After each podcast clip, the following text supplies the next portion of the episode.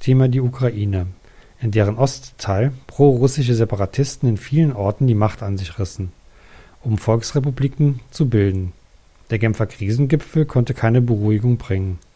Mitarbeiter der OSZE wurden von Separatisten festgenommen.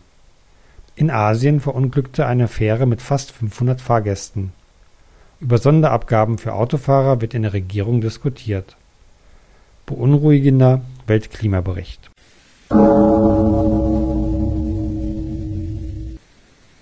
Wenn ein Staat Gebietsansprüche geltend macht, dann gibt er vor, einen Zustand korrigieren zu wollen, der früher fälschlicherweise zustande gekommen ist. Wieso? Hat das der Putin auch gesagt? Ja, das hat Putin gesagt.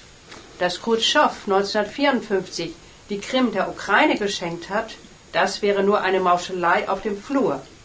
Und dieser Fehler müsse nun gut gemacht werden. Und war es das? Oder was war es sonst? Es lohnt sich da einmal zurückzuschauen. Am 5. März 1953 starb Stalin und seine Nachfolge war ungeklärt. Khrushchev stand an fünfter Stelle in der Machthierarchie. Alles sprach dafür, dass der Geheimdienstchef Beria Stalins Nachfolger sein würde. Warum gerade der? Beria war sofort nach Stalins Tod Innenminister geworden und verfügte damit auch über Militär. Richtig, Frieda. Militär gehört abgeschafft. Aber jetzt lässt du mich mal weiter erzählen. Beria war aber nicht so beliebt, weil er seine Position stets ohne Rücksicht auf andere Meinungen vertrat. Da macht sich keiner damit beliebt. Und er vertrat auch recht unpopuläre Ansichten. So wäre er sogar bereit gewesen, die DDR aufzugeben und gegen eine angemessene Kompensation einem deutschen Gesamtstaat zuzustimmen. Dann wäre die Wende schon in den 50er Jahren gekommen? Ja, vielleicht. Das war aber dem überzeugten Kommunisten Khrushchev zu viel. Er wartete einen günstigen Moment ab. Was heißt denn das? Nun, der Kommandant der Truppen des Innenministeriums war gerade nicht in Moskau. Da ließ er Beria unter einem Vorwand verhaften und dann wegen des Versuchs der Beseitigung der Sowjetmacht hinrichten. Ja, das sind ja feine Methoden. Ja, und erst dann wurde klar, dass Khrushchev die Macht für sich allein beanspruchte. Und was hat das alles mit der Ukraine und mit der Krim zu tun? 1954, als Khrushchev der Ukraine die Krim schenkte, feierte man das 300-Jahr-Jubiläum der Brüderschaft Russland-Ukraine. Denn 1654 hatten die ukrainischen Tataren einen Treueeid auf den russischen Zaren abgelegt. Dann wollte Khrushchev wohl mit der Übergabe der Krim an die Ukraine seine Hausmacht stärken. Ja, so ungefähr. Und wie war das vorher? Hatte die Krim zur Ukraine gehört? Nach dem Sieg der Bolschewiki 1921 wurde auf der Krim eine autonome Sowjetrepublik errichtet, die zur russischen Teilrepublik der Sowjetunion gehörte. Die russische Teilrepublik dominierte alle anderen Teilrepubliken. Nach dem Zweiten Weltkrieg verlor die Krim den Status einer Republik und wurde zu einer bloßen Provinz. Das ist weniger. Ja, Ende der 80er Jahre kehrten die Krim-Tataren aus ihrer Verbannung auf die Krim zurück. Das weckte bei der ganzen Bevölkerung ein Bewusstsein für den besonderen Status der Krim. Das war schon kurz vor der Auflösung der Sowjetunion 1991. Na und dann? Zunächst wurde in der Verfassung der Krim ihre Eigenstaatlichkeit festgelegt dann allerdings auf Druck der ukrainischen Regierung die Integration in den ukrainischen Staat. Was sicher nicht überall gewünscht wurde. Du hast recht. In einer Umfrage im Januar 2013, bei der nach der Heimat der Menschen gefragt wurde, antworteten nur etwa 10 Prozent mit Russland. 35 Prozent nannten die Ukraine und mehr als 50 Prozent nannten die Krim als ihre Heimat. Friederike, du bist ganz blass, schlecht geschlafen? Ach, Anton, was sich da in der Ukraine zusammenbraut, das gefällt mir ganz und gar nicht. Jetzt halten die Separatisten in der Ostukraine auch noch die OSZE-Beobachter fest. Seit mehr als einer Woche. Aber die sind doch freigekommen. Liest du gar keine Zeitung? Das ist ja gut. Als die zwölf Militärbeobachter festgenommen wurden, wie Geiseln, da war ich zutiefst erschrocken. Was haben denn Militärbeobachter in der Ukraine zu suchen? Ihnen wurde ja Spionage vorgeworfen. Das waren alles OSZE-Mitarbeiter. OSZE, Organisation für. Ähm, OSZE heißt Organisation für Sicherheit und Zusammenarbeit in Europa. klingt gut. Und was macht die OSZE?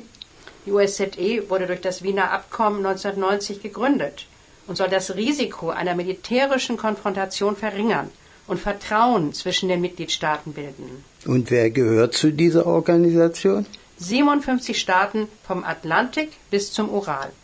Alle Staaten der ehemaligen Sowjetunion, die Mongolei, USA und Kanada. Aber wieso haben die gerade Militärbeobachter in die Ostukraine geschickt? Das riecht ja wirklich nach Spionage. Die Ukraine und die OSZE haben das vereinbart. Die OSZE-Beobachter sollten in der Ostukraine ungewöhnliche militärische Aktivitäten feststellen. Russland hat aber nicht zugestimmt. Konnte man erkennen, dass es sich um OSZE-Beobachter gehandelt hat? Das weiß ich nicht. Ich habe nur gesehen, dass es sich um Militärs handelt. Du hast ja recht, Frieda. Militär gehört abgeschafft. Aber jetzt halt mal deine Klappe. Naja, dein, dein Schnabel. Eine Uniform haben sie nicht getragen. Und sie waren unbewaffnet. Wie Diplomaten genossen sie Immunität. Dann hätte man sie doch gar nicht festnehmen dürfen. Wie ist es bloß zu diesen Aufständen in der Ukraine gekommen? Erinnerst du dich noch an die Orangene Revolution? Damals kam der pro-westliche Viktor Jutschenko an die Macht. Zeitweise auch Julia Timoschenko. Die Frau mit dem schön geflochtenen Haarkranz sah ja fast wie eine Heilige aus. Sie wurde später inhaftiert, aber vor einiger Zeit wieder freigelassen. Jutschenko hat 2010 die Mehrheit voll verfehlt. Sein Nachfolger wurde Janukowitsch, der eher prorussisch eingestellt ist. Gab es da nicht die großen Demonstrationen in Kiew? Ja, auf dem Maidan. Jutschenko hatte seit 2005 mit der EU über ein Assoziationsabkommen verhandelt. Was heißt das? Ein Asso Asso-Abkommen? Ein Assoziationsabkommen. Das ist die Vorstufe zu einem Beitritt zur EU. Das hat Russland bestimmt nicht gern gesehen. Als Janukowitsch 2010 an die Macht kommt, hat er dieses Abkommen erstmal auf Eis gelegt. Und wurde deswegen davon gejagt. Und in Kiew bildet sich eine Übergangsregierung aus der Vaterlandspartei von Julia Timoschenko und der rechtspopulistischen und nationalistischen Svoboda-Partei. Eine wilde Mischung. Davon hast du bereits das letzte Mal erzählt. Da muss ich noch etwas richtigstellen. Die neue Übergangsregierung wollte in der Ukraine Russisch als zweite Amtssprache abschaffen. Dieses Gesetz ist aber zum Glück nie in Kraft getreten. Und was ist mit diesem ASSO-Abkommen? Die Übergangsregierung hat am 21. März den politischen Teil unterzeichnet, aber noch nicht den wirtschaftlichen Teil. Man fürchtete sich vor dem Zorn Russlands, das den zollfreien Import aus der Ostukraine hätte stoppen können. Also wenn ich das richtig verstehe, die Übergangsregierung hat das Sagen in der Westukraine und schaut nach Westen. Die Separatisten in der Ostukraine haben dort das Sagen und schauen nach Russland. Wieso können sich Ost und West nicht vertragen? Das hat bestimmt auch historische Wurzeln. Ich weiß nur, dass die Menschen in der Westukraine eher katholisch sind und Ukrainisch sprechen und in der Ostukraine eher griechisch-orthodox sind und meist Russisch sprechen. Aber das ist doch kein Grund, sich zu bekriegen. Das sehe ich auch so. Aber in der Ostukraine haben in vielen Städten schwer bewaffnete pro-russische Separatisten öffentliche Einrichtungen besetzt, Barrikaden errichtet und dann sogenannte Volksrepubliken ausgerufen. Und die Polizei? Die war wohl nicht in der Lage oder nicht gewillt, gegen die Unruhestifter vorzugehen. Woher haben diese Separatisten denn ihre Waffen? In vielen Zeitungen steht, das Ganze sei von Russland gesteuert. So sagt zum Beispiel der Oberkommandierende der NATO-Streitkräfte in Europa, der amerikanische Luftwaffengeneral Boritlav, es handele sich um eine militärische Operation, die gut geplant und organisiert ist, und wir stellen fest, dass sie unter russischer Regie ausgeführt wird. Gibt es dafür Beweise? Nein, nur Hinweise, weil eben alles so durchorganisiert sein soll. Andererseits sagte ein Spiegelreporter, der die Separatistenhochburg Slowjansk besucht hat, von den Separatisten, dass sie sich, zumindest in Slowjansk, immer mehr als eine Laientruppe entpuppen, die verzweifelt versuchen, Krieg zu spielen. Und ich habe gelesen, der selbsternannte Bürgermeister von Slowjansk soll sinngemäß gesagt haben, wir haben keinen Kontakt zu Moskau. Und hier gehorchen wir nicht Putin, sondern nur der Volksrepublik Donetsk. So ein Durcheinander, schrecklich. Wie könnte eine Lösung aussehen? Erhard Eptler, früher Entwicklungsminister, schlägt vor, die West- und die Ostukraine sollten eine Art Föderation bilden. Das heißt, was Sprache und Kultur betrifft, kann jede Seite so leben, wie sie es will. Klingt ganz vernünftig. Besser als sich gegenseitig die Köpfe einzuschlagen. Beim Genfer Abkommen Mitte April ist diese Föderation vereinbart worden. Stimmt, alle Parteien wurden zum Gewaltverzicht aufgerufen, die Separatisten sollten ihre Waffen niederlegen und konnten dafür mit einer Amnestie rechnen. Aber beide Seiten haben sich nicht daran gehalten. Kiew hat vielmehr einen Militäreinsatz gegen die Separatisten angeordnet. Hoffentlich gibt es dort keinen Bürgerkrieg oder noch Schlimmeres. Die Übergangsregierung will am 25. Mai den neuen Präsidenten wählen lassen. Und gleichzeitig sollen die Ukrainer über die Einheit ihres Landes abstimmen. Eine Art Volksentscheid oder Referendum. Da können die Menschen entscheiden, was aus ihrem Land wird und nicht das Militär.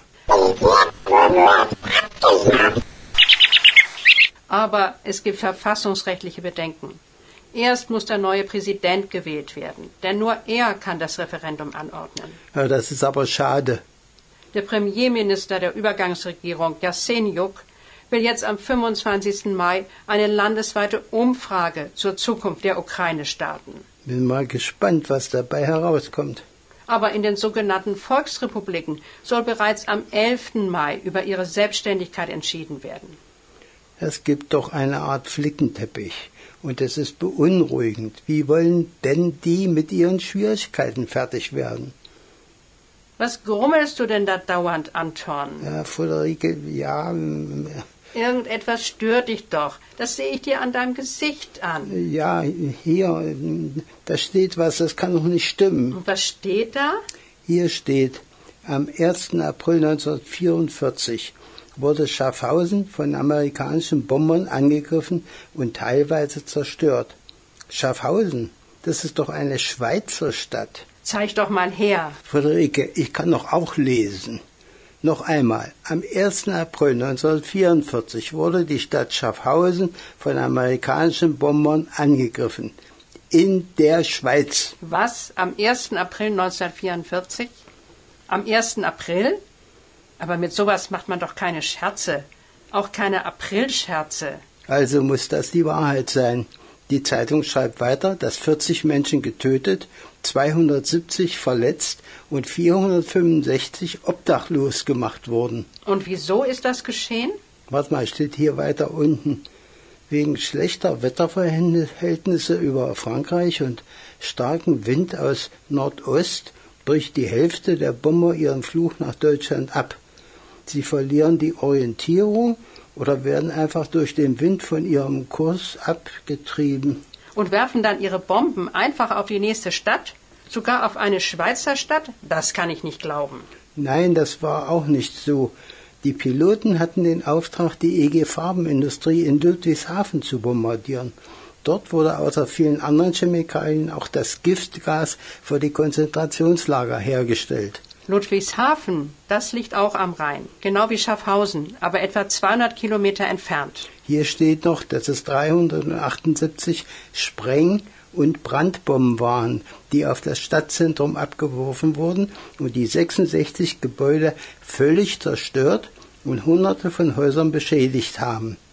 Da gibt es sogar bei Wikipedia unter Timeline Bomben auf Schaffhausen ein ausführliches Video.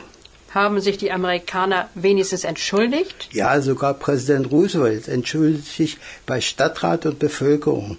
Später zahlen die USA 52 Millionen Schweizer Franken als Entschädigung. Am 4. April 1944 findet in der unversehrten St. Johanniskirche die Trauerfeier statt, bei der Stadtpfarrer Erwin Joss sagt, dass die Piloten unter dem unabwendbaren Zwang des Dämonskrieg gestanden hätten. Dämonkrieg. Deswegen Militär gehört abgeschafft.